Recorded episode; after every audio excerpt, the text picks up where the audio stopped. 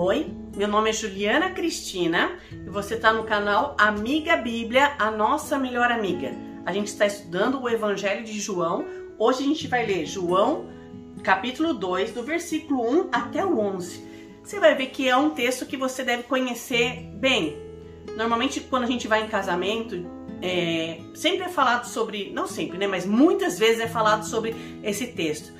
Mas eu gosto muito de ler na Bíblia e te incentivo sempre a ler na Bíblia, porque tem detalhes que às vezes a gente não presta muita atenção e é muito importante, tá bom? Vamos ler. Eu vou lendo e vou explicando, tá? O tema aqui é Jesus transforma água em vinho. No terceiro dia, houve um casamento em Caná, Caná da Galileia. Então, existia uma festa de casamento, tá? Um, um, uma comemoração muito grande. A mãe de Jesus estava ali na festa.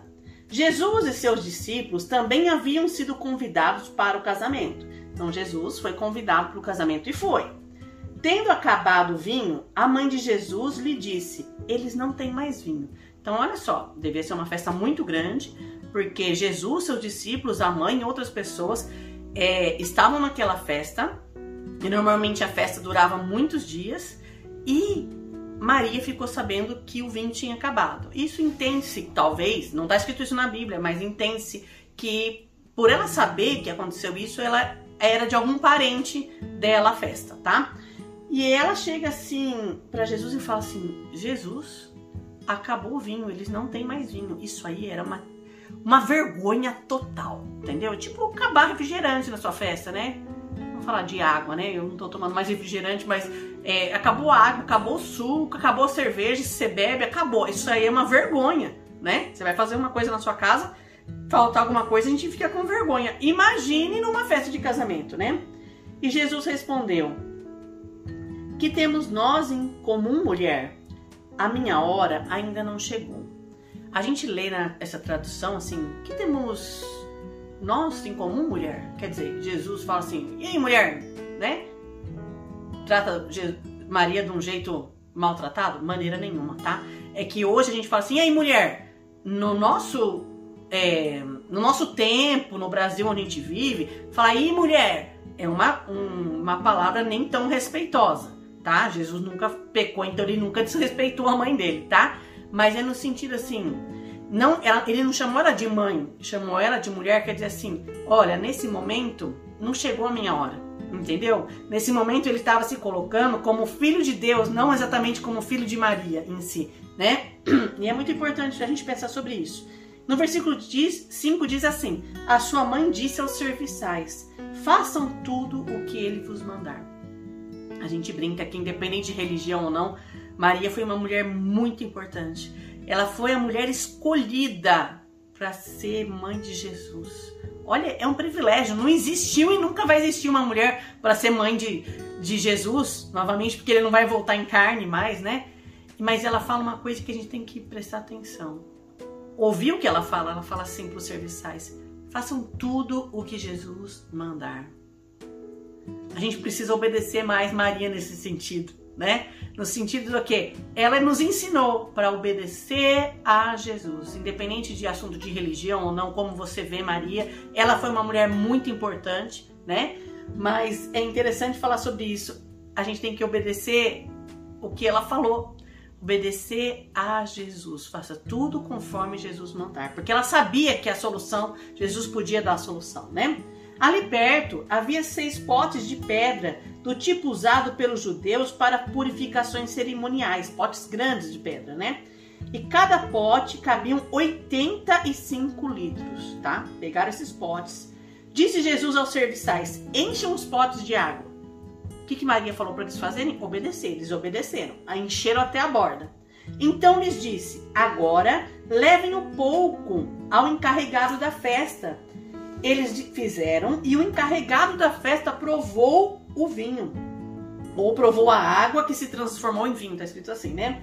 Sem saber de onde este viera, embora o soubesse os serviçais que eles haviam tirado água. Olha só, eles tiraram água e ele falou assim: vai lá, entrega isso aí.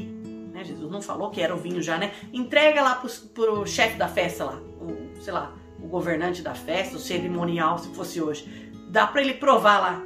e ele vê que é um vinho maravilhoso.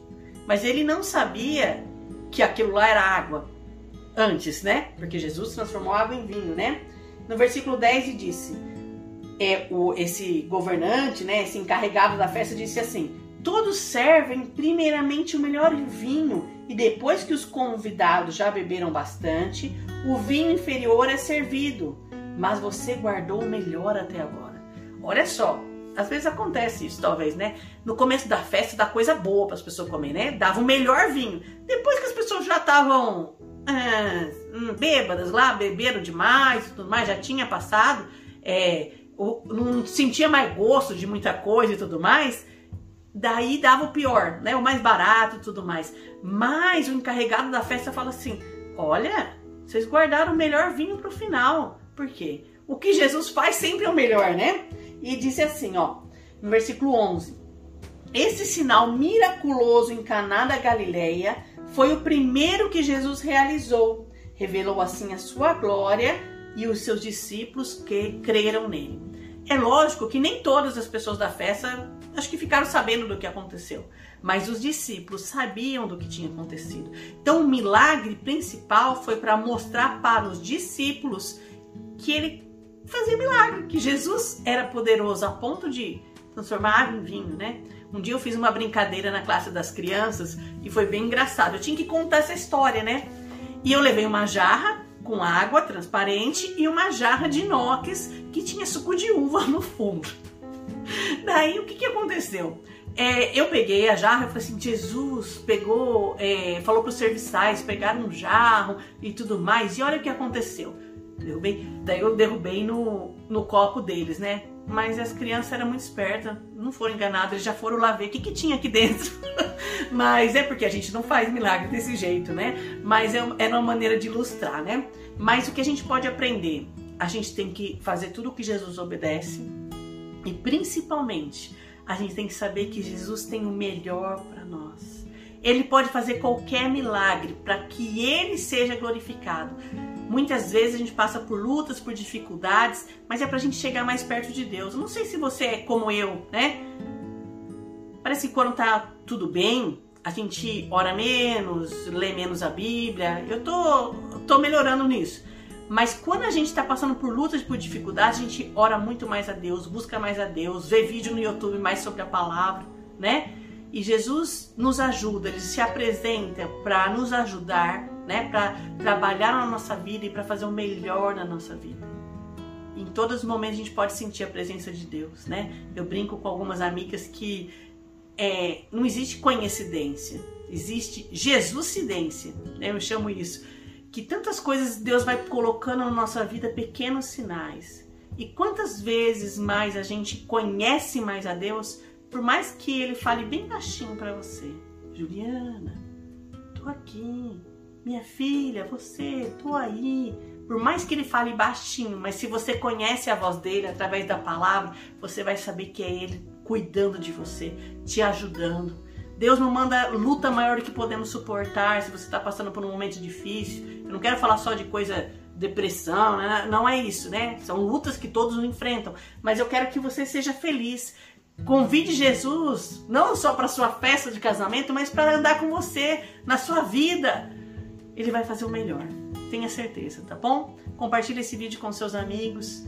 Convide mais pessoas para estudar a Bíblia com você né? Que você possa crescer no conhecimento de Deus. Um grande abraço e até o próximo vídeo.